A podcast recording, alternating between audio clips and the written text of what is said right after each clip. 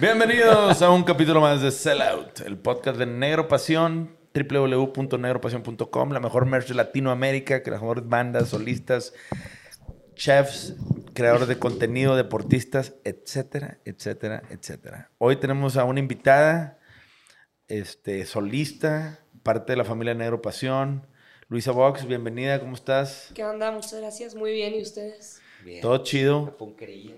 La- sí, exactamente. Yo, yo, yo fui, me acuerdo cuando, me acuerdo cuando, Perdón.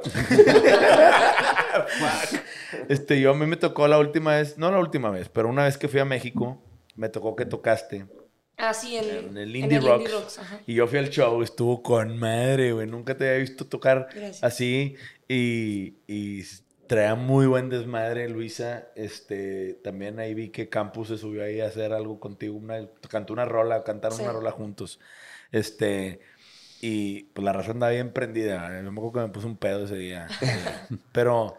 Está chido ese lugar, ese foro está padre Sí. tocar Sí, ahí, ¿no? Sí, está, está chido. Sí, el O sea, lugar como- está amplio es y que hay tiene un bar foro- arriba. Como que hay foros que tienen vibrilla, Sí, sí, sí. ¿no? Ese sí Oye, ¿y cómo? Cuéntanos, ¿acabas de terminar tu gira? Sí, bueno, técnicamente falta un concierto que es el de Guadalajara porque se pospuso, pero sí era la gira de verano, entonces ese es el único show que voy a seguir contando como parte de esta gira que le puse Crash Tour, pero aparte de ese sí, ya se acabó. Se acabó aquí en Monterrey hace dos fines y la verdad fue un muy, muy, muy buen show. Se aprendió Sí. mucho la gente. Qué chido. ¿Y cuántos shows hiciste? Monterrey, Querétaro, Toluca, Texcoco, Guadalajara. Ay, no puedo pensar. Pero sí, creo que fueron siete. O sea, si, cu- si cuento el de Guadalajara, fueron siete. Ah, sí, porque aparte empecé en la Machaca. Es que en Monterrey fueron dos. Ya. Sí. Oye, cuéntanos. ah, Yo tengo varias preguntas. Obviamente la primera, que yo creo que todo el mundo ya sabe. ¿Qué onda que te subiste al escenario con Machine Gun Kelly, güey? y rompiste madres. Justo venía hablando de eso ahorita en mi clase de guitarra. Eh, la verdad es que yo, yo sigo soñando con eso. O sea, se cuenta que yo me duermo, a veces siento que es que soy su amiga. De que no, es un- no son sueños raros. O sea, sueño que soy amiga de él, de Megan Fox, de Travis Barker. Así de que me van a producir una rola. Y yo en mis sueños ya estoy un poquito más adelante en mi vida. Porque sí va a pasar. Claro. Pero sí, ese momento, la verdad. Oye, porque la verdad es que yo vi el video y lo vi como 20 veces. El vato no la vio venir, güey. O sea, el vato Sí, te no. subió y dijo, pues viene una morrilla que de repente ¡punk! Se adueñó el escenario Luisa y dijo, ah, cabrón, no la vio venir No, nadie. pero yo sí vi el video y, y sabes, o sea, si, si estás tocando y sabes que un morro en la audiencia o alguna morra tiene un cierto tipo de confianza, sabes que se lo, hace- o sea, se lo sabe, lo está haciendo por algo, o sea, sientes la vibra de que ellos saben. Claro, de qué se claro. trata esta Pero yo creo que los vatos jamás pensaron porque Es Luisa que- trabajó el escenario, se movió, Ajá, estuvo sí. colaborando, o sea, como lo hace un cantante, güey. O sea, un, un- un artista. Y yo nada más vi al Machine Gun Kelly como que, ok. Y luego en un coro, pues obviamente se, se pusieron ahí como de No, frente. pero, pero ya tocando, ¿no? Yo digo de que para que te Ah, jalaran. ah, sí, yo sí. digo para que te jalaran. Ah, o sea, si es como que Lolo dices de que esa morra sabe, güey. Güey, lo mejor de todo, fuiste a dos shows seguidos, ¿verdad? Es que, ajá, haz cuenta que yo fui al primero y nada más tenía boletos para ese. Y nos, era un ya llevaba un poquito más de la mitad del show y empezó a llover con truenos y estábamos en un lugar lleno de árboles. Entonces se tuvo que cancelar. Y él estaba bien enojado porque él le vale madre todo. Y él estaba de que no, ni siquiera, como que es gran parte de su show que en una parte se quita la camisa porque como está todo tatuado es como si tuviera otra camisa. Y él estaba de que ni me he quitado la camisa y no he cantado Bloody Valentine, que era pues el sencillo. Entonces la empezó a cantar así full a capela, ni un instrumento, todo el mundo súper fuerte, la lluvia. Y luego ya lo bajaron los guardias de que ya, deje. Y yo con mi póster todo mojado. Y saliendo del concierto estábamos a decir en la lluvia y yo dije, es que me vale madre, yo voy a ir mañana. Porque aparte me tocó la suerte de que iba a ir dos fechas, porque no en todas las ciudades. Sí, repite. Ajá. Y entonces los compré ahí caminando en la lluvia, o sea, buscando Uber. Yo, ustedes busquen el Uber, yo voy a Voy a buscar boletos. Este, porque yo voy a cantar con él. Y mi mamá, no te das tu dinero. Y yo, yo voy a cantar con él. O sea, mi mamá, mi mamá pensó de que no te va a subir y yo le dije, es que sí me iba a subir, nada más que lo, lo pararon. La lluvia nos chingó a todos. Y entonces lo compro y estaba con una amiga, me dijo, no, a mí no me compres. Campo me dijo, yo sí. Entonces fuimos los dos el día siguiente y me llevó el mismo póster mojado y te lo prometo, o sea, según yo sí lo reconoció porque a sus púas de madreada le- les puso dick pics. O sea, de que se llaman dick pic. Entonces, del otro lado, o sea, el- un lado del póster decía que si podía cantar con él, Clever. otro lado decía throw me a dick pic. Y entonces, él, él sí, sí se rió y sí tiró una púa, no la caché. Pero yo sabía que me había visto. Entonces, el siguiente día voy con el mismo póster, todo arrugado. Y ya, de hecho, ya se iba a acabar el show, faltaban como dos, tres rolas. Y, le, y mi novio Campu me dice, ya, o sea, ya no te voy a cargar, me estoy haciendo pipí. Le dije, no me importa, es una última vez, o sea, cárgame. Lo convenzco, me cargan sus hombros y ya como que me ve, para tantito y le pregunta a su tecladista, le dice, ¿la subimos o qué? Y el tecladista le contesta, esta rola no está en el setlist. O sea, no estaba la canción. Y él dijo, vale madre. Me hace así, o sea, ahí están, hay un video en TikTok que subió alguien de que encuentren a esta fan que se subió. Y le hace así y hace cuenta que se abrió como el mar de Moisés, o sea, se abrió la gente.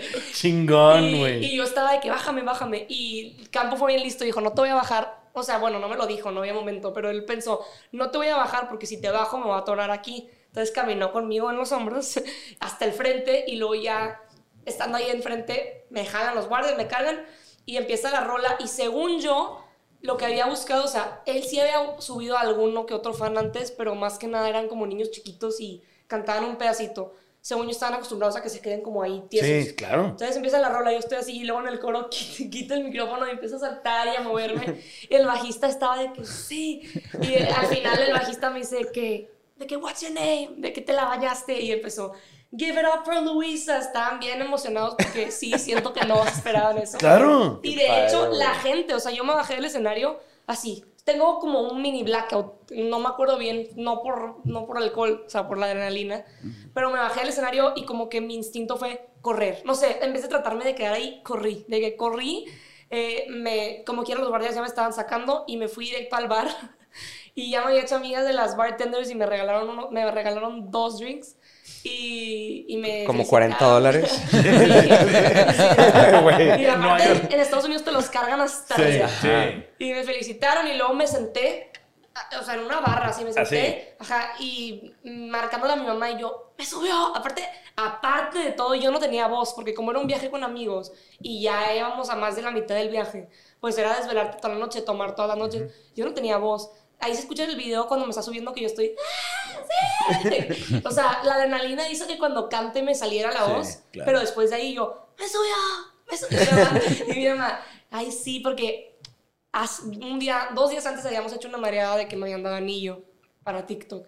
Entonces ya no me creía. O sea, es como la historia del lobo. Ya, ya no me creía. Ah, Era madreada lo de Sí, campo que te iban a ir en sí, Nueva York. no, no me es que yo, yo, yo le dije a Alfredo, tu cuñado, Ajá. de que, güey, después de que se subió con Machine Gun Kelly, Campo dijo, ni madre, güey, me van a bajar. Me van a bajar. Una joyería con un judío en Nueva York. Y le dijo, ya una roca ahorita, pendejo, vale, hermano, este no, pedo. hombre. Ya, de manera, pues, ya no me quería creer. Y ya la- le dije, luego le dije a mis amigas, porque mis amigas no habían ido al show, le dije, les dije, estaban en un bar, les dije, me subió.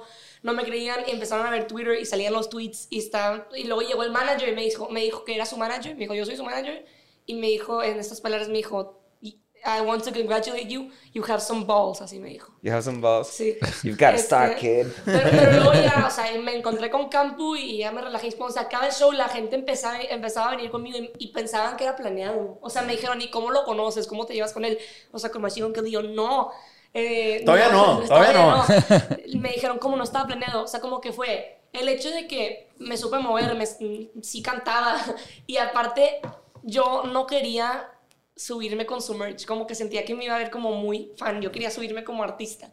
Entonces, el primer día... Fue un feature. Hasta, hasta eso lo tenías planeado. Sí, o sea, el primer día cuando me compré la merch, yo estaba de que, ching, no me la quiero poner, pero no la quiero cargar. Me la terminé poniendo. Entonces también todo pasa por algo, porque el segundo día, pues ya iba vestida normal, ya mi ya estaba en el hotel. Claro. Y la gente como que me vio con un vestido verde y el de rosa. No sé, pensaron que era planeado y me felicitaron muchísimo y yo ya sentía, ya soy artista aquí en Nueva York. Oye, deberías de sacar un bootleg así nada más de que featuring Luisa Vox, Machine Gun Kelly. de, ese, de ese día. Oye, pero este, bueno, para la gente que no sabe quién es Machine Gun Kelly, por si tenemos gente, o sea, Rucos. los Sí. ruquillos. Ese güey es, es, es un vato ¿De dónde, que... sa- de hecho, ¿de dónde salió ese güey? O sea, de, de repente yo nomás vi un batillo y... Si lo buscas en Google sale que es de Houston, según yo, pero él dice que es de Cleveland, toda la vida vivió ahí. Y cuando alguien me dice que no sabe quién es, yo les digo, es el, es el esposo de Megan Fox y todos. Ah. Sí, pero, pero, pero a ti, ¿por qué te empezó a gustar es ese güey en específico? Porque según yo, ese güey trae raíces de, del happy punk y de Blink y de todo eso. Pues pero Travis, ¿por qué su brother. Sí, pero antes hacía rap. O sea, Sí. yo, yo Ah. acepto, yo acepto que yo no soy fan desde el día uno, pero no porque no me gustara, no lo conocía. Eh, su, creo, creo que su último disco de rap fue Hotel Diablo y sacó una que otra que sí llega a conocer, pero después de eso sacó ya el de Tickets to My Downfall, que lo produjo Travis Barker. Y yo me acuerdo que estábamos en, creo que ya, ya era la pandemia o, o iba empezando, y me, un amigo me dijo, escucha esta canción, era Bloody Valentine, y yo dije, no manches, o sea, es de esas canciones que la escuchas una vez y la quieres volver a escuchar. Dije, ¿qué es esto? Hace mucho que no conocía una canción así de buena. Y luego sacó esa en acústico y luego salió el álbum y me encantó y ahí me empecé a ser súper fan. Fue en la época que regresé con mi novio Campu y él también era fan. Él- le dije, te quiero enseñar este artista, mijo. Yo también te lo quería enseñar. Por eso terminamos viendo ese show.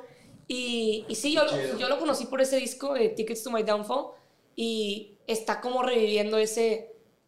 O sea, bueno, trae raíces de todo lo de Blink y así. Es más pop, pop punk, porque gente, si lo comparas, gente se enoja. Esto no es como Blink. Bueno, pero trae las raíces, No, evidentemente claro, es lo que- produjo Travis. Es que te digo que nos preguntan mucho sobre ese tipo de música ahorita. Pues Porque ustedes co- turearon con Blink. No, no, no. Este, creo que, o sea, Panda la, Pero la no abrió a Blink no, bueno, una la vez. abrieron. La abrimos. Pero no, es que hay raza, como que tenemos aquí raza muy ponquera, que, que es así como muy purista, igual así como, este, que preguntan sobre esta nueva fusión como de punk, trap, eh, rap. Y a mí no me, a mí no me disgusta, o sea, a mí no me disgusta no. y es como cambiante, como todo, todo va cambiando. Sí, yo la neta, digo, creo que a Machine Gun Kelly le ayudó mucho a rimarse con Travis, porque ese güey como productor, hace poquito vi una nota que no era tan nueva, que Blink-182 y Travis Barker iban a hacer algo juntos. No sé qué, pero ya ves que al bajista le dio cáncer y quién sabe, como que pararon muchas cosas. Pero dije, ay, qué curioso, pues de ley, digo, Tom DeLonge que anda persiguiendo UFOs por, por el mundo, pues dije, wow, pues dijeron, necesitamos un güero que la rompa, pues el Machine Gun Kelly Sí, opción, güey. y aparte la gente que se enoja o así, yo digo, yo, yo creo que lo supo hacer muy bien porque está haciendo a- algo que, quieras o no, pues tiene, tiene como pedacitos de rock o de punk, pero con la música de ahorita. O sea, lo está haciendo muy bien porque está haciendo como una mezcla de todo. Evidentemente, obviamente la música tiene que ir evolucionando y a mí se me hacen muy pegajosas las canciones y No, y fusionó muy bien eso que dices tú, como que varios géneros y su imagen. O sea, la imagen, pues, pues sí. La- es todo. O sea, luego, luego te brinca el vato así de Sí. que. Y es trae un el artista, viejón. Y está con las Kardashians y la chingada. O sea, el vato anda en la jugada. güey. Sí, se Sí, metió la hasta adentro. Me acuerdo que tú una vez me lo mandaste. con- antes de que Sí. hiciéramos de cierto drive, me lo mandaste. De Sí, que, de mira, que- esto es lo que está pegando ahorita en, lo Estados sí, de Unidos. que pues, es que, güey, ustedes se la mamaban, pinches dinosaurios. De que Queríamos ser the música Stone del Age. 98 todo el tiempo, güey. Y yo, cabrón, eso es lo que está sucediendo ahorita. Y sin Machine Gun Kelly, pues es que era, era justo cuando Post Malone estaba. Ah, claro, agarrando vuelo. Sí, bueno, y como que se estaba fusionando todo ahí y se me hacía, se me hacía interesante. Y pues sí, pero yo me puse a escuchar lo primero tuyo y no tiene nada que ver con eso. O sea, el- tu, tu EP del 2018 o así. Sí. Y en inglés. en inglés. Empezó en inglés Ajá. también, como muchos, güey. Ajá. Eh, sí, eh, bueno, es que yo también siempre he tenido el sueño, o sea, mi, mi objetivo, no sueño, mi objetivo es ser artista internacional. Entonces, creo que para eso, pues, una manera de hacerlo es cantando en inglés. Y cuando yo estaba chiquita, primero que nada, ya sabíamos que Monterrey, pues, ciudad con, con frontera y muchas escuelas inglés. Entonces, en la que yo estaba era inglés, inglés, inglés, escribir en inglés, leer en inglés. Y lo tenía muy acostumbrado que se me hacía raro escribir en español.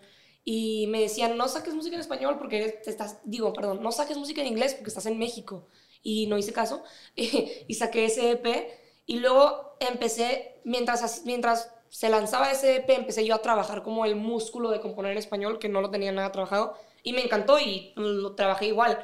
Pero al final, ahorita he estado volviendo a componer en inglés porque digo, no quiero perder, o sea, llevaba como mucho tiempo sin hacerlo, no quiero perder ese, ¿cómo se dice? Pues, El hábito, el sí, el, músculo. Que Sí, se ese músculo. Y. Pero, pero, dale- en Spanglish. Pero que bien, que bien se entienden ustedes dos, entonces, porque Arturo igual, es de que primero escribe en inglés y luego traduce, o no Sí. sé cómo Sí, mí procesos se- haces. ah, sí, cuando primero me puse a componer fue lo que hice. O sea, hacía primero la melodía en inglés y trataba de como emular a alguien que se me hiciera natural y luego ya eso lo traducía en español. Es como, ah, pues no debe por qué sonar mal en español si la fonética y todo es más o menos lo mismo. Porque se me hacía tan difícil cantar en español. O sea, me, me daba como algo escucharme cantar en español porque no suena bien, pues, por estar tan acostumbrados a, a escuchar A música mí, en o sea, a mí me pasó eso de chiquita, pero ya me acuerdo lo que iba a decir, que no se parece la música. Mucha gente me preguntaba, dices, ¿qué, ¿qué género haces? Y yo creo que he experimentado mucho porque, pues, empecé con los 15, tengo casi 22 ahorita. O sea, imagínate todos los años que he tocado de todo y ese era inglés y ahorita saco puro en español y he hecho más... En la pandemia, por ejemplo, lancé mucho acústico, como más indie folk, porque sentía yo que era como, te hacía sentir más en casa, de que claro. te arropaba, no sé, y, y como tenía la guitarra acústica a mi lado más de lo común, o sea, por estar tanto tiempo en mi casa, pues compuse muchas canciones así, tipo Ed Maverick, ese estilo, pero al final del día, o sea, si tú me preguntas, ¿qué artista, y lo, esto lo he hecho desde chiquita, qué artista te hizo querer hacer música? Y para mí fue Green Day. Yo estaba en, en School of Rock y fue un concierto tributo a Green Day. Fue mi primer concierto que yo le di a a un público. Entonces, cuando yo me subí al escenario, dije, esto es lo que quiero hacer. O sea, esa fue la banda y es, pues, es ese género que me hizo querer empezar. Y luego, lo de inglés, lo, de, lo del 2015, más o menos 16, no, no es pop punk, pero es lo más parecido por ser en inglés. Y luego me fui como más rockero y luego me fui como a lo acústico. Y ahorita lo que he estado sacando sí está como en ese género de pop punk porque pues Sí. me, ya me gusta y ya está de moda. Ok. Oye, pero por ejemplo, empiezas desde los 15 en School of Rock ahí con Flip y Desde, Andrea. desde los siete. Siete. Sí. Madre. de- Muy morrita. Es muy morrita, güey. Siete O sea, a los siete tocaba la guitarra en O sea, School of Rock, nada más Tus guitarra. papás no son managers, ¿verdad? No. que canta.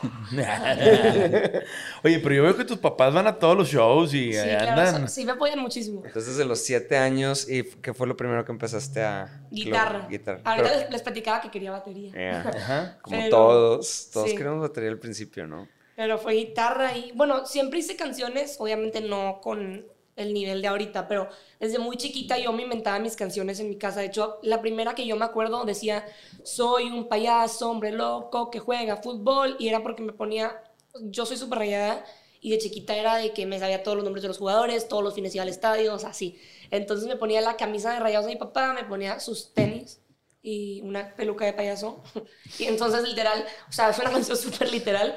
Este, siempre me gustó como que hacer mis, mis cancioncitas y luego a los siete me compran mi primera guitarra, me meto a clases y siempre canté, o sea, fui entonada, pero sin clases. Y como a los 10, 9, 10 me metí a clases de canto y luego como a los 11, Flip me enseñó, Flip también me enseñó a, a componer porque había un curso que se llamaba Songwriting y hacíamos que me decía, ¿cuál es tu animal favorito? Y yo, un gorila, y tu comida, unos tacos. Entonces, haz una canción de eso. Y así me, me empezó a enseñar. Y por eso, naturalmente, cuando compuse mi primer EP a los 15, lo que se me ocurrió fue ir con Flip. ¿Ahora qué hago con esto? Entonces, él me ha producido todo desde, desde el día uno. Y no le gusta. Y no es bueno. El pinche Flip es padrino de muchas bandas. Ahora, hay muchas preguntas que tengo respecto a tu música. Ok. Digo, primero hiciste una rola con Neto Rocks en internet. Estuvo, Sí, sí, sí. que la compusieron a distancia en pandemia. ¿Cómo estuvo ese tema? ¿A quién se le ocurrió? ¿Tú le hablaste? ¿Cómo estuvo? Yo le hablé, yo siento que eso se pudo haber hecho mucho más viral, no no lo aprovechamos. O sea, porque creo que ahí todavía no estaba tan de moda TikTok y creo que nunca nadie había hecho eso antes de hacer una canción No. en línea. O sea, o sea, yo, yo le hablé y puse un story, hey Neto, ojalá hacer una rola juntos por aquí, me- porque era plena pandemia y me dice sí. Entonces yo ponía un pedacito de la rola y lo etiquetaba y luego él lo subía y subía como que lo, Lo que, que él sería. seguía. Ajá. Y así fuimos haciendo la rola, esa es la de cómo sería, Ajá. y luego grabamos un live en la pandemia para hacer como... pues, Yo quería hacer un concierto gratis para todos, que se quedara ahí para siempre, y para- por eso fue para YouTube. Y ahí como que él me dice, para ti, ¿de qué se trata la rola? Y no me acuerdo qué dije, pero él, él, él dijo algo que se me quedó grabado y ahora siempre lo digo en los, en los shows. Me dijo, yo creo que es de un fuckboy y una fuckgirl que se gustan, pero no pueden estar juntos por, por lo que son. Entonces al final del día uno o el otro siempre se va y es como ese, yo también digo que es como parece casi, casi algo que te dolió más que un ex. Es que tú le cantas un chorro al desamor. Digo, me duró más este, tu- el, encendedor. encendedor que tus promesas. o que- Sí. De que, güey, ok.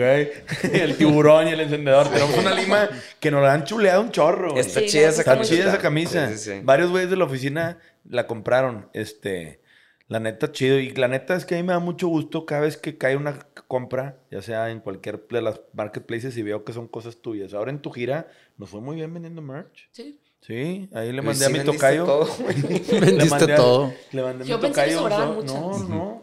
Le mandé a mi tocayo ahí un sobre con dinero. Este, pero qué buena onda. A mí me da mucho gusto porque, pues, parte de lo que queremos hacer en Negro Pasión es hacer plataforma para los nuevos artistas, ¿no? Sí. Y darles vitrina. Claro. Y la neta, eso está chido. Pero, por ejemplo, hay, vi un TikTok tuyo. Te, este, te veo muy activo en TikTok. Vi que hay una rola que le dedicas a tu hermano. Sacaste un TikTok que habla Ah, de sí, ese sí, tema. Cuéntanos. Son dos. Eh, las, esas son de las que hice en la pandemia, que les digo que eran más tranquilitas. Ajá. Se llama, una se llama Tú y el mar atrás y otra se llama 7 horas y 43 minutos. Y esa es la que más el nombre me preguntan que por qué.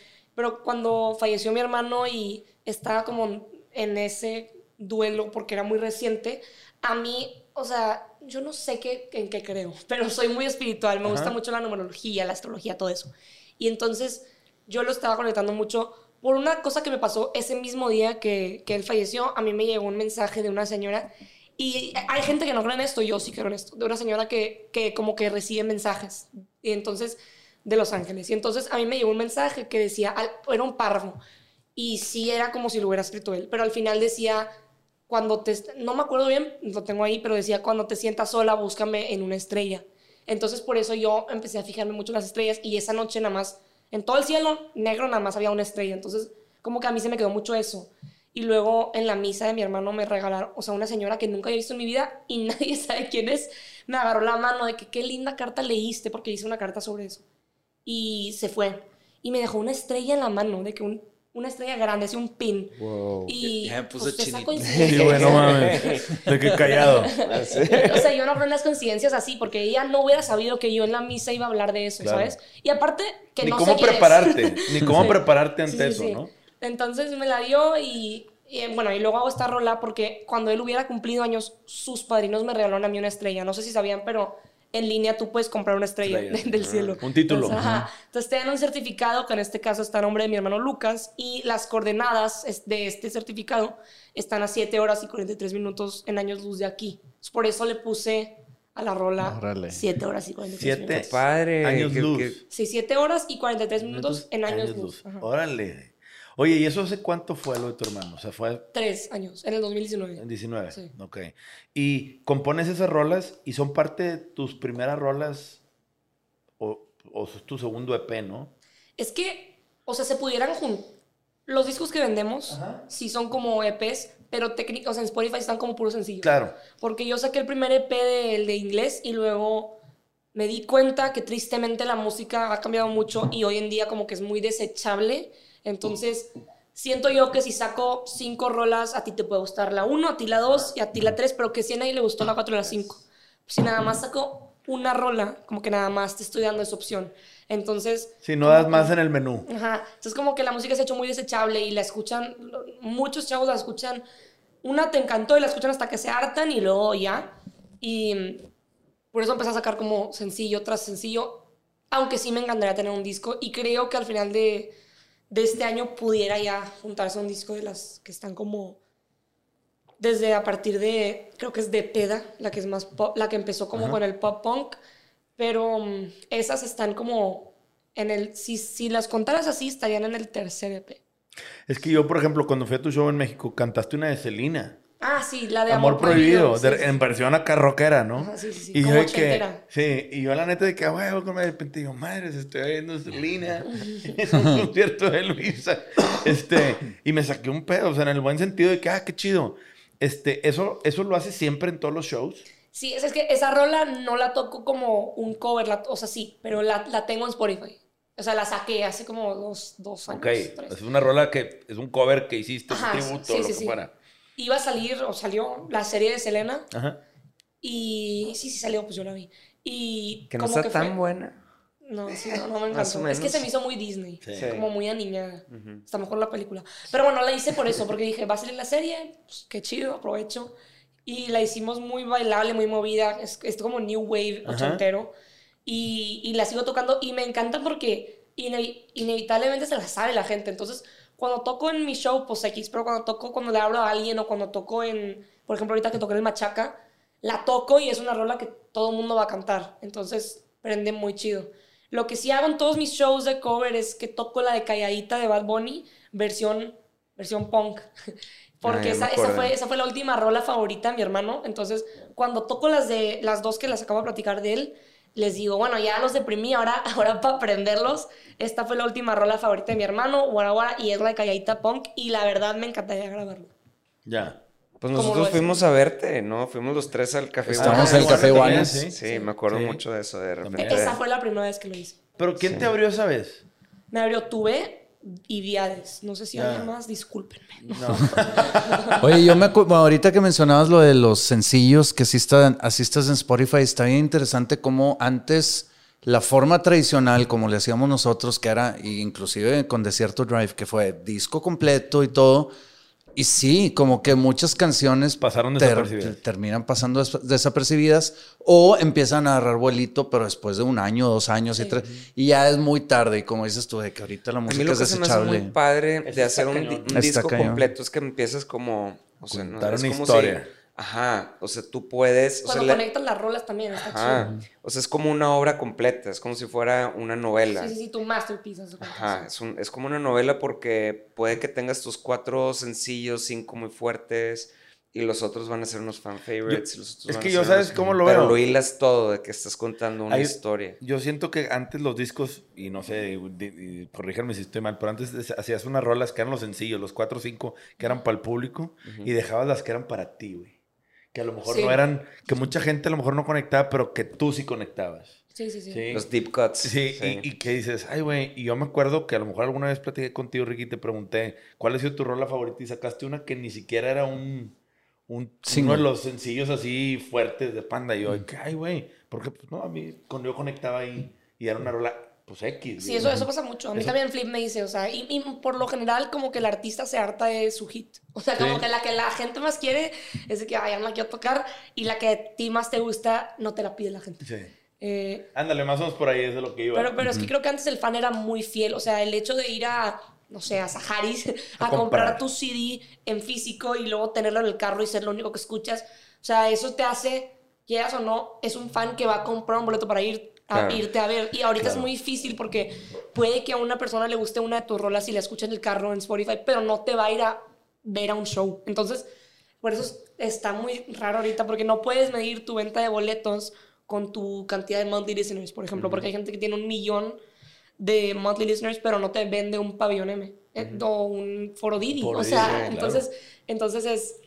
Es que cortar, cortar boletos es raro, un arte. pero- Esa es otra boletos- cosa. Hablando de merch también, nosotros tenemos bandas, o sea, tú vendes más que bandas que conoces, que no vamos a decir nombres, pero muy grandes. O sea, como que tú vendes más merch que ellos porque tienes mucho más engagement, Y tienes mucho más conexión. Luisa promociona y Luisa está muy pegada en las redes y para Luisa es una actividad normal. Hay bandas que dicen, yo en redes vender merch. Voy a en un story. Sí. Pero sí está difícil hablarle a la cámara. Claro. O sea, yo ya me acostumbré, pero ya sí, te acostumbras, sí, pero, pero, tú lo haces muy. O sea, tú sí, Sí. estás muy pegada en las redes y creo que está bien, güey. Hoy en día es el touch point más Es que- importante de un artista, güey. Y no, y me empecé a dar cuenta la diferencia que era porque a, a mí todos los días me llegan mensajes de gente que siento que te conozco. O sea, como que estar tan, tan conectado personal, personalmente a una persona porque tú les pones una cajita de preguntas y respuestas. Entonces ellos te preguntan, como hacer ese tipo de interacciones ayudan mucho a que el fan sea fiel, que ya no existe lo de comprarte un disco, por ejemplo, Ajá. pero ahora, ahora existen estas cosas. Pero está muy raro también porque están tan accesibles las redes sociales que si tú quieres ahorita sacar una rola pegándola a la copa de vino y la sacas ahorita en la noche si quieres. O sea, está tan fácil que hay demasiado, de que está sobre, Saturado. Sí. Sí, está sobresaturado. Y- Sí, un güey que con un- unos cubiertos y unas Ah, copas de Leo- vino. Leiden, Leon sí, que lo vato rompe madres. Sí, sí, Pero sí. tú, está- o sea, tú lo estás haciendo bien de la manera tradicional junto con, estás mezclando lo nuevo y, o sea, te estás aventando por todo el paquete, es lo que veo. sí, sí. O sea, de que estás Ahora- out there playing your music, Claro. tocando, este, Tureando. eh, tureando, que es como siempre se ha hecho y como siempre se va a hacer, Sí, sí, sí. independientemente de... Oye, ¿y redes. sigues estudiando? Eh, no, pero es todo un dilema en familia. Sí, o sea, me queda claro. Estudiaba diseño gráfico, no sé por qué. No sé por qué. No, o sea, bueno, no, sí, porque siempre se me ha dado lo creativo, soy buena, pero me metí y me di cuenta que no sé qué estoy haciendo aquí, porque, por ejemplo, veía a mis amigas que estaban emocionadas por tener un internship en el verano en no sé dónde, en alguna compañía que necesitaban alguien de diseño, y yo pensando, es que no hay manera que en mi verano me vaya a ir a, a trabajar en algo de diseño. O sea, me empecé a dar cuenta que no era lo que quería, y aparte la, el arte es muy subjetivo, y yo sé que en el diseño pues tiene que haber reglas o en el- la arquitectura, por ejemplo, si no se cae el edificio. Pero me empezaba a desesperar mucho porque todo lo que hacía estaba mal para el maestro y no me gustó. Pero el punto es que me salí hace como un año, un año y medio. Y ahorita estamos en un dilema, mi papá y yo, que dependiendo de este semestre si el siguiente tengo que regresar o no. Porque, ¿Pero regresarías a otra carrera? sí. Sí, o sea, te agarrarías otro rumbo. A ver, normal. Es que Todo el aparte- mundo hemos cambiado de rumbo si se vale. Sí. Lo malo, lo peor podría ser que siguieras ahí su- sin que te gustara, ¿verdad? Sí, o sea, sí se me da de alguna forma u otra, pero es... No, No lo sea, disfrutas. No, deja tú eso.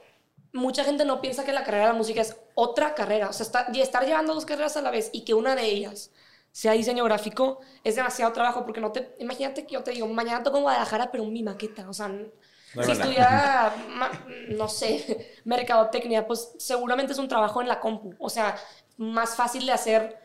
Me- no me refiero de dificultad de, o de largo, me refiero de... O sea, no me tengo que quedar hasta las 5 de la mañana pegando cositas, en- ¿sabes? O sea, como Sí. que es, es una cosa que Campo estudiaba arquitectura y se cambió y me dice, es que es, es algo que si lo estudias es porque quieres hacer eso. Claro. Y yo no quiero ser diseñador. Yo estudié arquitectura y también fue, o sea, yo fue como que nada más para pasar. Pues O sea, yo no- tu papá, güey.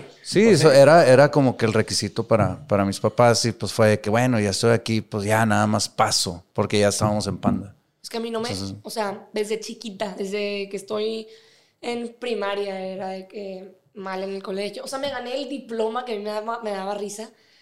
El único premio que me gané fue el de Most Improved, o sea, porque estaba reprobando todas. todas se acabaron en 70.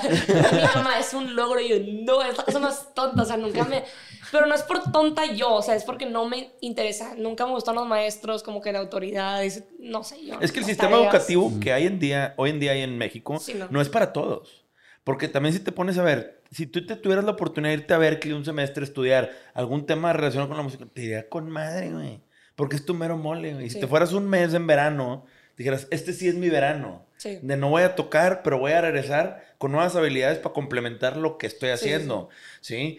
Pero si te dicen, no, pues vas a hacer maquetas. De que, güey. Sí, o sea, esto no sirve de nada. respetas la autoridad mientras sea algo que te guste, güey, ¿sabes? Y que te obviamente, deje o sea, valor, mis, mis maestros de música sí me caen bien. Sí.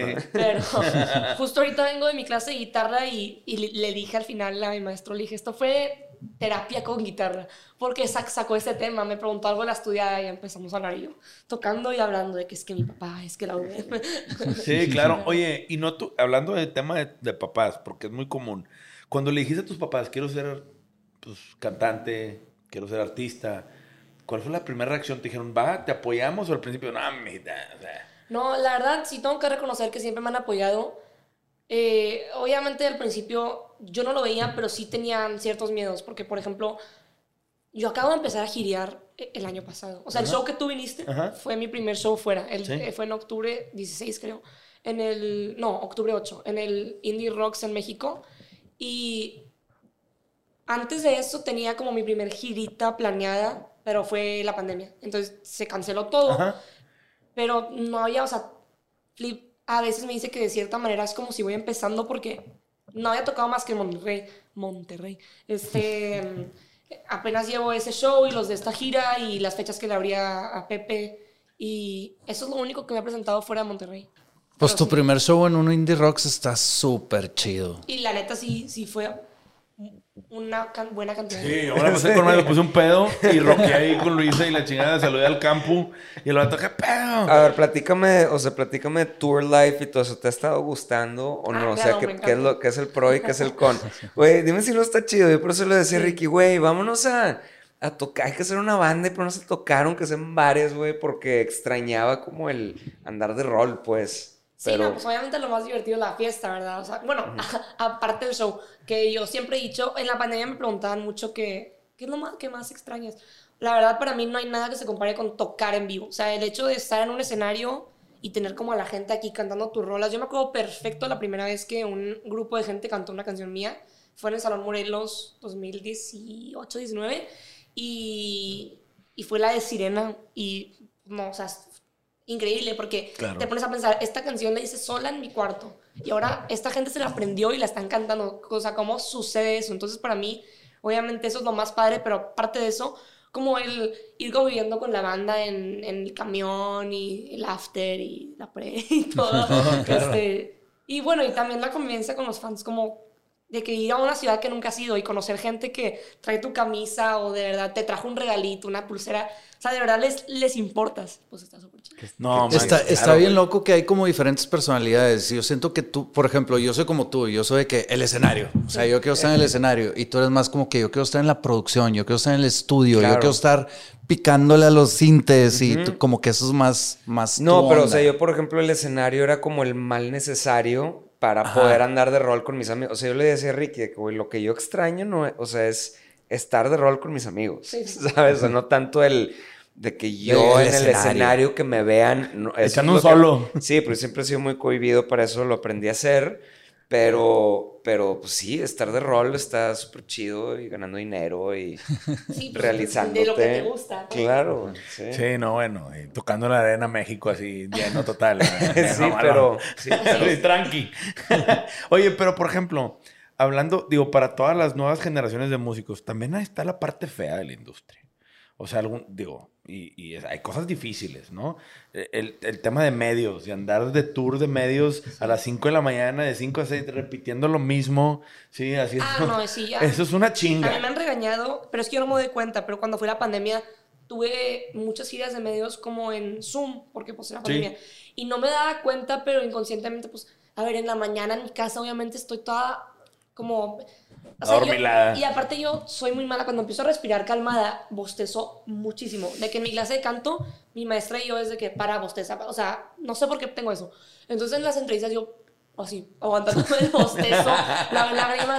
Y me acuerdo que una vez sí me corrigieron de que no los de la entrevista, sino los que me las conseguían, como el equipo, me decían de que tienes que hacer esto, lo otro. Y es que sí es bien cansado de que la última entrevista del día, que es la misma pregunta, aparte que toda la vida me han preguntado, o sea, muchas de las preguntas han sido las mismas de que, ¿por qué Luisa Vox? Entonces, eh, si la contestas 10 veces en un día, obviamente no vas a estar así. Y aparte que no es como el tacto de estar en persona, porque en persona te ríes, cuentas un Sí, chiste, claro. pero en Zoom como que está más frío y no sé. Sí, sí, no es más, menos personal. No, y hay veces que nada más no se da una entrevista, que estás medio tronco y, y ya, güey, estás pensando en otras cosas. sí, y como te, va ponen una mal, tarántula en el pelo y la chingada. Sí, eso. A mí pero- sí me ha pasado que, que yo siento que no me está poniendo atención y ahí sí me nefastió mucho.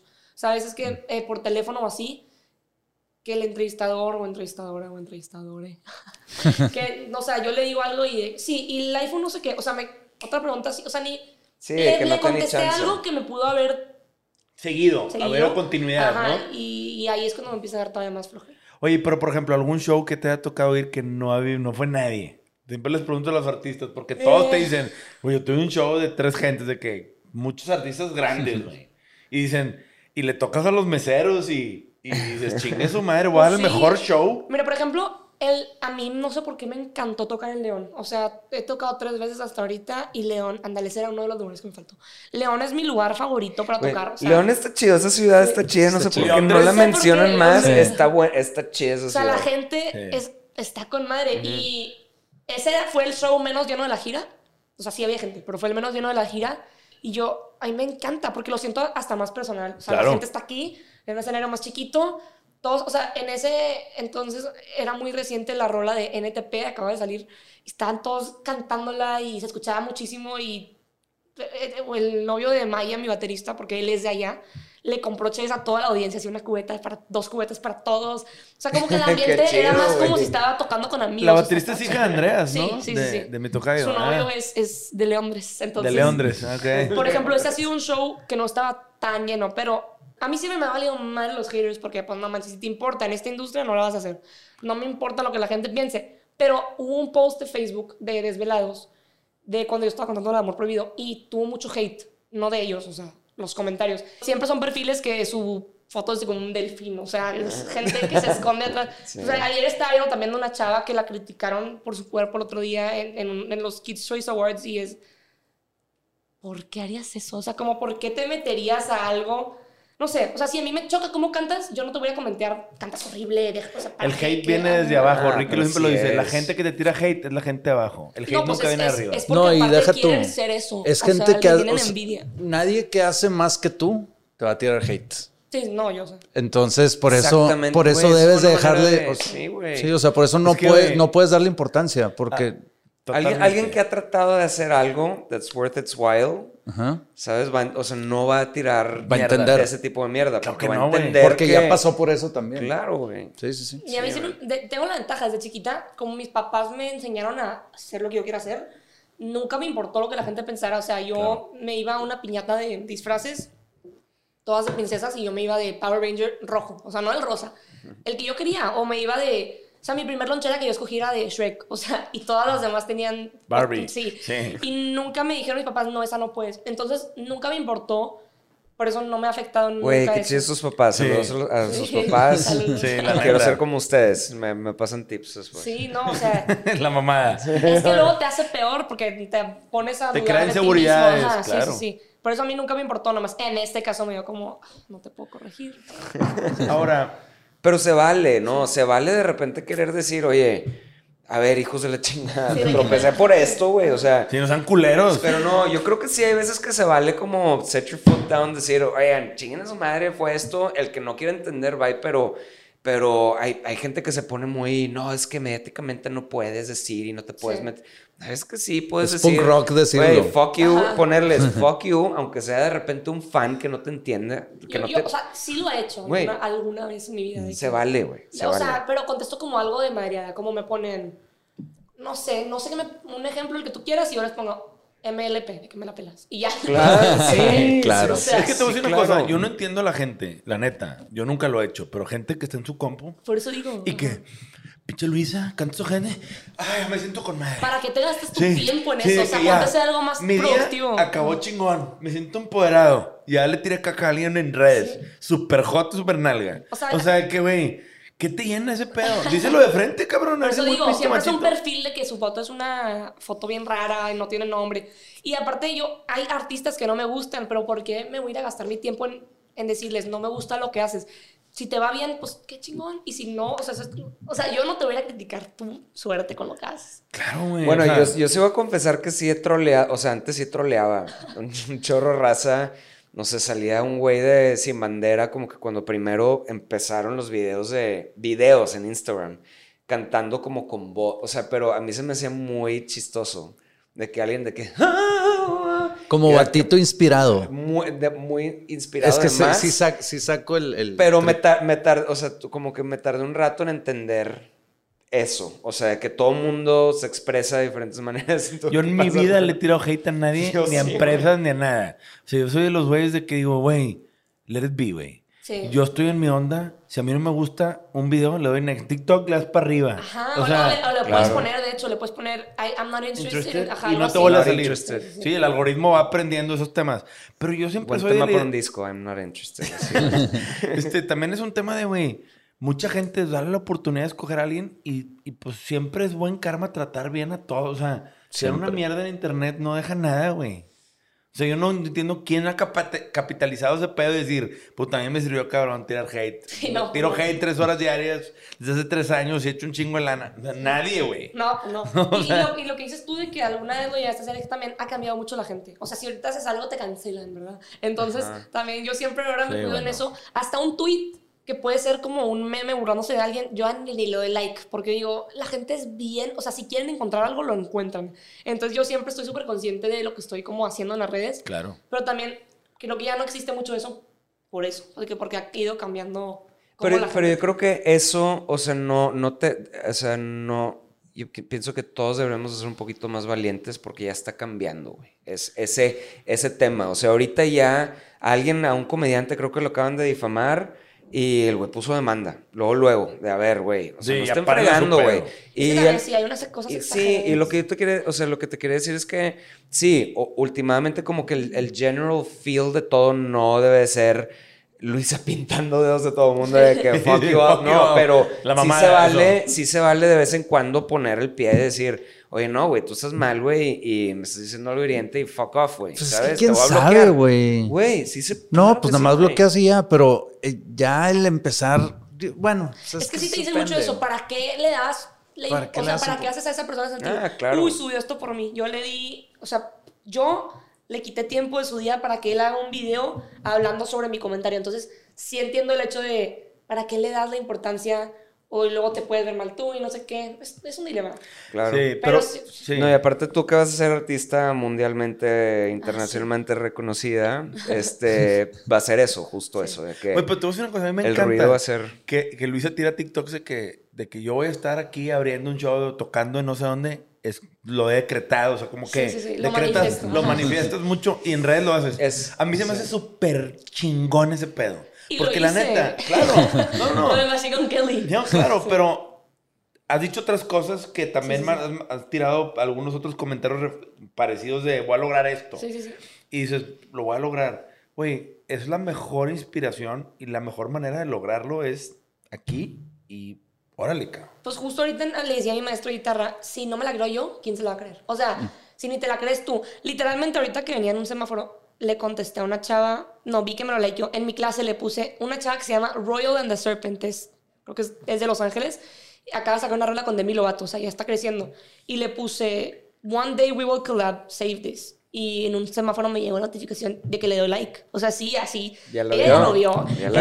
Este, entonces, así se decretan las cosas. Y sí, sí, para quienes están escuchando esto, si no te la crees tú, Fíjate, a mí me tocó, o sea, llegó un punto donde era súper escéptico en mi vida, este, con todo.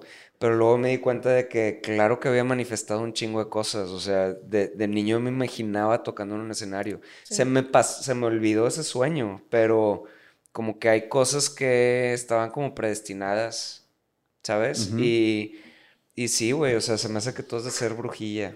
también. a mi abuela le dicen y a mi mamá también, entonces yo soy bruja en aprendizaje. Si eres brujilla, güey. O sea, En te- potencia. cuando te conocí sentí una presencia. sentí algo De que raro. no, me diste así un amuleto. No, güey, la mamada, ese pedo. Se apaga la luz ahorita. Oye, y también tu novio es músico. Sí. ¿Alguien en tu familia es músico? ¿Abuelos o Mi, papás? mi papá tuvo una banda de chiquito, pero dice que se escuchó cantar y se salió. Este, él era el vocalista, pero le gusta mucho. Y mm, el hermano de mi abuela, o sea, sí hay como, el hermano de mi, de mi abuela tocó muy bien la guitarra y luego del otro lado alguien dirigía no sé qué orquesta, o sea, sí hay por ahí. Se escuchó cantar y vale, oye, así me pasó a mí, güey. no. Me escuché en un disco de que, oh, no, fuck. Oye, retomando el tema, has hecho colaboraciones con un chorro de raza, ¿no? Sí. Cuéntanos ese tema. ¿Tú las provocas, las buscas, te buscan a ti? A mí me gusta mucho porque siempre, o sea, yo tuve una banda cuando empecé hace mucho y siempre voy a tener como ese sueño frustrado, pero es un dilema, los dos tienen sus pros y cons. Claro. Eh, y era un desastre cuando estaba, estaba bien chiquita cuando tenía la banda y era puros hombres y yo y eran todos una gene abajo o más, entonces dicen que los hombres maduran después que las mujeres y era, o sea, me acuerdo que uno era en el ensayo así que puro ruido de- o tocando un cover y yo tratando de enseñar lo que compuse y luego nunca nos decidíamos, entonces siento que siempre me ha gustado eso de tener una banda con, o- o, como dijiste, de que estar gireando con tus amigos y así y por eso me gusta colaborar porque estoy trabajando con más gente. Entonces siento Claro. como ese vibe. Eh, he colaborado con, pues, con Neto Rocks, con, con Whiplash, con Tubé. eh, y ahorita estoy, estamos trabajando en una colaboración, una banda de España y yo, que se llama Orión, la banda, y está quedando chida. Órale, qué toda madre. Oye, y por ejemplo, en temas de el negocio detrás de la música, que hablamos mucho de eso en este podcast, tus papás te ayudan a manejar el tema de contratos, tienes, porque están tus managers, que obviamente Sí. Andrés y Flip son finísimas personas, pero ellos obviamente te ayudan a toda la parte de booking y management, ¿no? sí, sí. Pero a la hora de cobrar y a la hora de administrar y las regalías y obviamente todo este tema, pues ¿quién En- te ha enseñado? ¿Cómo manejas eso? Entre Andreas y mi papá, o sea, so- son los que lo hacen más, creo, y mi papá es el que me ha ido enseñando, o sea, me, me enseña como lo que me están dando el papel o el Excel para que yo como que lo pueda visualizar y ver. Ok. Siempre he sido muy mala en las matemáticas, pero sí está bien saberle a eso porque es muy común No, claro en esta industria que te Te hagan. chinguen. Sí. sí. Este, ahora, este, tú estás con, con Andreas y Flip, obviamente producen, te- es management y booking, ¿no? O sea, casi todo lo haces con ellos. ¿Sí? Los músicos de tu banda, ellos, o sea, son pagados o son socios de ustedes, o cómo funciona tu relación a nivel negocio. ¿Tú les pagas por show? Ah, a o- nivel negocio, sí, les pago por show. Pero no les das regalías a ellos de tu... O sea, ellos no tienen nada que ver No, con no, la no, yo música. Yo la, compongo. Todo. Y Ajá. ellos se la aprenden y Sí. van de tour contigo. Pero justo ahorita que te decía lo de las bandas, a mí me gusta mucho lo, lo que hemos logrado como banda, o sea, como esa química, porque yo llegué a tocar con mucha, mucha diferente gente, o sea, muchos músicos iba cambiando y este ya se quedó como mi banda y se siente más como una banda que como músicos, porque pues todos somos amigos, todos somos de la edad y, y yo sí les he llegado a decir, por mí, si se quieren meter a componer una rola conmigo, o sea, y grabar sus partes en el estudio, chido. Nada más que cuando, siempre que hemos grabado, ha habido, por ejemplo, esta última grabación, no estaban, ni uno. Entonces, ha sido como, no, no se ha logrado, pero yo sí estoy súper abierta a hacerlo. Y en ese caso, pues sí sería diferente. Sí, porque un- tu baterista es hija de Andreas. Sí. O sea, con madre. Ese Toca pedo- muy bien, me gusta Sí, como que trae mucha onda. Sí, la vez que te vimos. sí. Y luego chido. está Navarro, este. Nico Navarro, Nico, sí. que es, es una pistolilla. Sí, sí, sí. Trae un chorro de estilo el vato. Es- yo lo conozco bien, está toda madre ese güey. Y luego también está. ¿Cómo se llama el bajista? Eh, eh, la bajista es La Masi bajista. y el otro guitarrista es Fraga. Fra- ah, Fraga. También ese güey es bueno. Sí, sí, sí. Este. ¿Cuántos Y. músicos son, güey? Son... ¿Cinco? Cuatro. ¿Cuatro? No, o sea, cuatro y yo. Y luego está Campu, que siempre cae el vato. Sí, sí, ¿ah? sí. Es que bueno, también ya saqué una rola con él. O sea, no con tu B, con él, Con él. como Campu. Se llama Loca con una arroba. Y, y ah, pues la cuando. venía escuchando, está chida. Gracias. Está padre. Y cuando puede, pues, pues ahí está. O sea, siempre va a estar en los conciertos, entonces que se suba. ¿Qué artista es el que dices como en los 2000 que como que Blink. como Blink? cantando Ah. como Blink. Digo, cantando las de Blink como en el 2000, Con sí. 2000, Este. Blink en el 2000. Ustedes, pues cuando les abrieron a ellos, pues obviamente hay un rumor que dicen que como que Blink rescató a Panda de alguna manera. Obviamente yo digo Pues que no. es que Panda ya no iba a existir. Neta. Ajá, y lo de que pues ya no sé, ya no hacíamos nada y pues nos llegó la propuesta de que no, pues abrirle a Blink. ¿En dónde la abrieron? Fue dos shows en México y uno aquí en Monterrey. Qué chido. Y ahí fue como que pues nos emocionamos otra vez y hicimos el tercer disco y Y ahí es donde entró este güey después de Blink, entonces. Después. Pero, por ejemplo, ¿con quién te gustaría? Aparte de Machine Gun Kelly, obviamente, que vas a colaborar con él. Manás que Machine Gun Kelly todavía no sabe. Machine Gun Kelly, si algún día ves Pero, o esto, sea, you better make it happen, man. O sea, como, o sea, algo como en tu idioma que te guste, o sea, cosas en español, porque a mí, por ejemplo, no todo el rock me gusta en español, me gustan más cosas tipo Natalia Furcade Sí, o sí, sí. cosas así, pero... Yo quisiera colaborar, digo, con un chorro de gente. Bruces, que es otra chava que está ahorita con, con esto de que medio ponquero. Me encantaría colaborar con ella. Este, y también hacía algo súper opuesto en un futuro de que con León Larrey y me gusta mucho cómo compone. Eh, ¿Quién más? Bueno, y en inglés, de hecho, ayer le dieron su estrella a Avril Lavigne en, en- en Hollywood. Y me gustó mucho el speech de Machine Gun Kelly porque yo digo, a ti te la van a dar un día y yo voy a dar ese speech. Haz cuenta que Machine Gun Kelly le dijo, I've been with you longer than you know. O sea, porque pues ahorita son amigos recientes. Ajá. Pero dijo de que, pues yo me cortaba un- una chava y yo me ponía en mis audífonos, ponía tu- tus rolas. Y también contó que, que ahorita en la gira como que tuvo un día medio tristón y ella como, haz cuenta que él tuvo este verano, se llama Tour with Friends. Entonces, dependiendo de la gente. fecha, iba, ajá, iba gente y como que la abrían y cantaban con él. Y en la que, una que abrió ella, este, que él como que estaba tristón y fue a ver su show, o sea, se bajó a ver su show y dijo que llevaba como cinco años sin, sin, acordarse lo que es sentir, sentirse como un fan. O sea, como que está chido porque lo acepta de que soy tu fan y soy tu amigo. Este, pero bueno, con ella también estaría chido. O sea, como Me no colaboró con una chava. Me acabo de acordar que una vez fui a un concierto de Avril Lavigne y acabé jangueando con los músicos. Que eran como puros vatos de... ¿Por qué fue? ¿Te acuerdas de Luke Brody? Sí, Él era- él creo que nos claro. llevó, él tocaba con Simple Plan antes, entonces eran amigos de los músicos. Y no sé por qué acabé como que en un case de guitarra al lado del, del que era el novio de Avril Lavigne en ese entonces que tocaba en Sum 41. Ajá. Estaba hablando a ti los dos viendo de que nada más a, a que, a que terminara. Pero sí traía un diva, diva stardom así de, güey, nadie la toque esa morra. Pero lo que te, lo que te quería decir es que, o sea, tú a diferencia de ella, pues tú sí compones tus canciones. Es que yo, Está más chido. yo Pequeño yo detalle. me entero de que, o sea, de la nada me sorprendo cuando veo que artistas no las hacen. De que yo ni sabía eso, por ejemplo.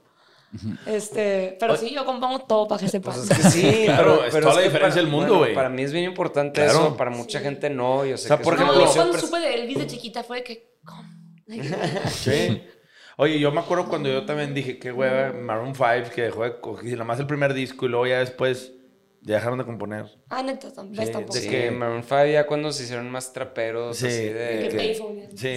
Sí, ahí de ya. que, güey, chet, güey, nunca me hubiera enterado de ese pedo. Es que Pero yo- bueno, o sea, a ti te vale madre si alguien compone o no compone. No, no, no, te digo que cuando supe de Elvis, porque él también es uno de mis ídolos, o sea, de chiquita, de las primeras de que bandas o solistas que yo conocí así bien, y yo no sabía y cuando supe sí fue que no manches. No, o sea, sí me importa, pero por ejemplo no sabía de Avril y como quiera colaboraría con ella, ¿verdad? Claro. Pero sí está mucho más chido cuando alguien sí, más chingón que yo y sí las compone. Claro. Y me gusta mucho cuando leo de que es sobre lo que hay detrás. Por eso a mí me gusta mucho platicar de qué son mis rolas, porque hay dos lados, o sea, yo te doy la libertad de que tú te conectes como tú te quieras conectar con la rola, pero también me gusta explicar mi lado para que te puedas también sentir como en mis zapatos un día también, no sé. Totalmente, digo, al final del día, creo que parte del- de la chamba es sacarlo de uno de adentro como artista, ¿no? O sea, como que aunque Sí, si no, ¿para ustedes, ustedes hacían Sí, la si música. no es nada o más sea, entretenimiento. Exactamente, o sea, para te mí tienes que conectar. Hay algo de arte ahí por cómo es un vehículo, güey, de, ¿sabes? Pero, pero para mí el, o sea, el artista completo es el que compone, el que...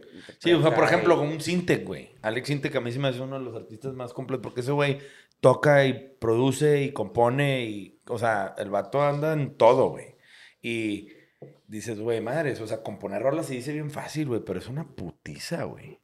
Yo creo, ¿verdad? O sea, Sí, aparte, no sé si a ustedes les pasa, pero a mí me pasa mucho que, como es mi rola, de que el quinto día que la estoy componiendo ya no me gusta. Claro. Pero porque lo estoy sobrepensando. Sí.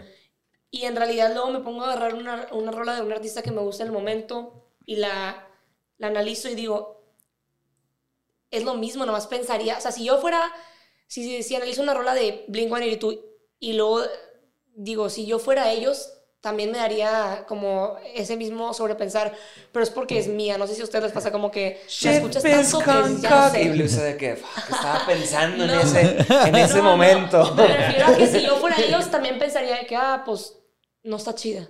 Y luego si la sacas, nada más como es de alguien más, si te gusta. Como cuando es de ti mismo, lo sobrepiensas que nada, que no. Pero no es que es justo de eso, escuché hablar Paul McCartney, que sigue siendo un güey que vive de componer. sí, claro. Y decía, está, por un lado está chido tener un iPhone, pero me pasa que antes componía una canción en un día porque captas el humor. O sea, como que si se ponía la, la tarea de terminar en un solo día, captaba muy, esta- estuviera buena la rola o no, Claro, captaba claro. ese humor en el que se sentía.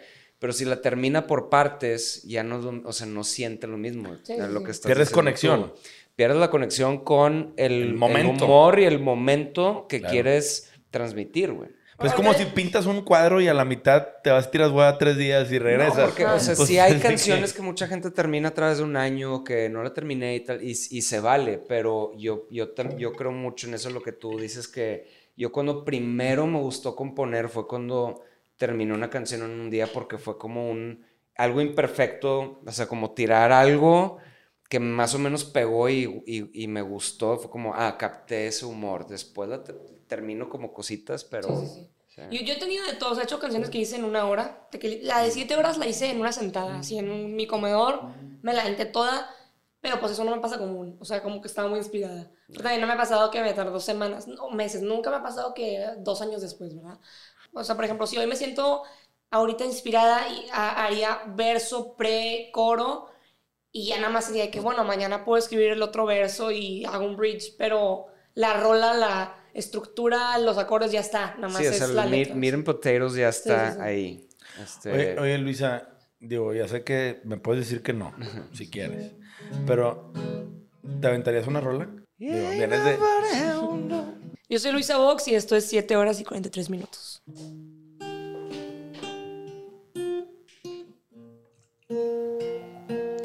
¿Dónde estás? ¿Por qué no me llevas contigo? Que en la luna se llena, salen las brujas y ya es noche buena otra vez.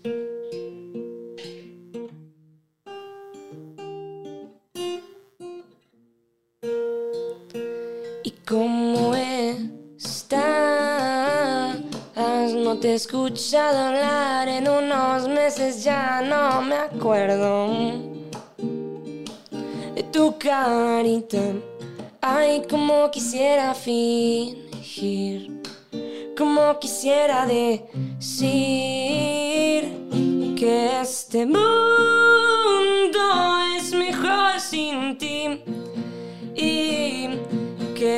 esta vida es para mí. Como quisiera decir, como quisiera fingir.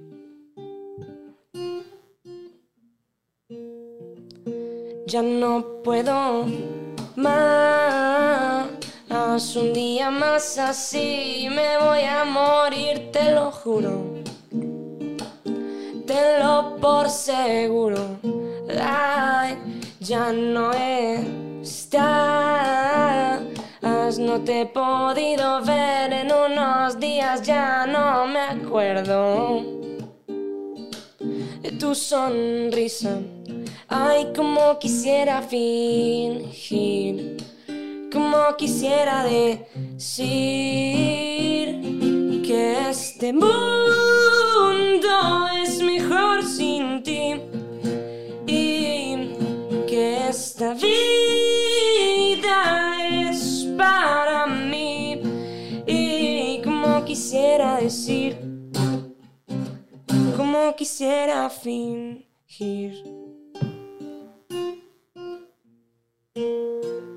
Como quisiera decir ya no pienso en ti, mi amor, y que en las noches duermo sin despertar. Ay, como quisiera decir que este mundo es mejor sin ti y que esta vida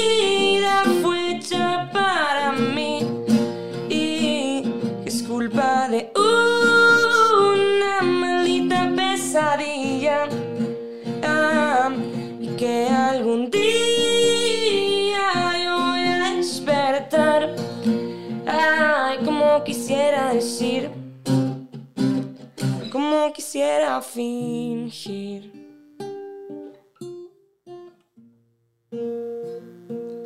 ¿Dónde estás?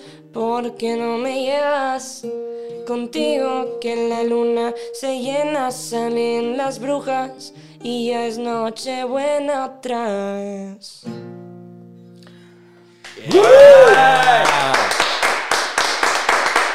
Gracias. Güey, no te desafinaste ni una vez. ¿Qué pedo? También mis respetos, o sea, por ejemplo, tú y la gente que nada más de que, ah, ok, sí, pum, órale, pum, ahí está la canción. Luisa, para los que no saben, tiene el, el Sellout Live.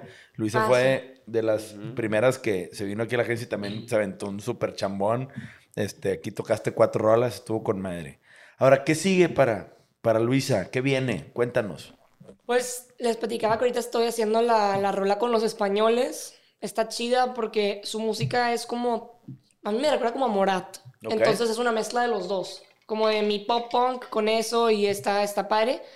Em, aparte de eso, pues espero seguir gireando el, el semestre. Falta el show de Guadalajara eh, que se pospuso. Y, y bueno, estoy ahorita haciendo unos demos en inglés porque les platicaba que hace mucho que no escribía. Entonces también a ver qué onda con eso. Pues más rolas y más shows es lo que... Ok. Y el show de Guadalajara todavía no tiene fecha. No tiene fecha, pero sí tengo el próximo show que ya tiene fecha, es aquí en Monterrey, en el Iguana, el 28 de octubre, de disfraces. Este, Mamalón. Es con Whiplash y otros artistas, entonces va a estar chido. Ah, Whiplash. Ahí vamos a estar. Ahí vamos a estar. No, ahí está, pues, este, Luisa, pues muy agradecidos que nos hayas regalado tu tiempo para estar aquí y que te hayas echado un palomazo, ese tema con madre. Sí, Este, güey, qué chido. Y yo bien quiero padre ver Luis. Ox para mucho y te quiero ver triunfar. Y ya sabes que esta esta es tu gracias. casa, te Sí. apoyamos en todo lo que quieras, ya sabes. Muchas gracias. Muchas gracias. Esto fue un capítulo de Sellout. All right.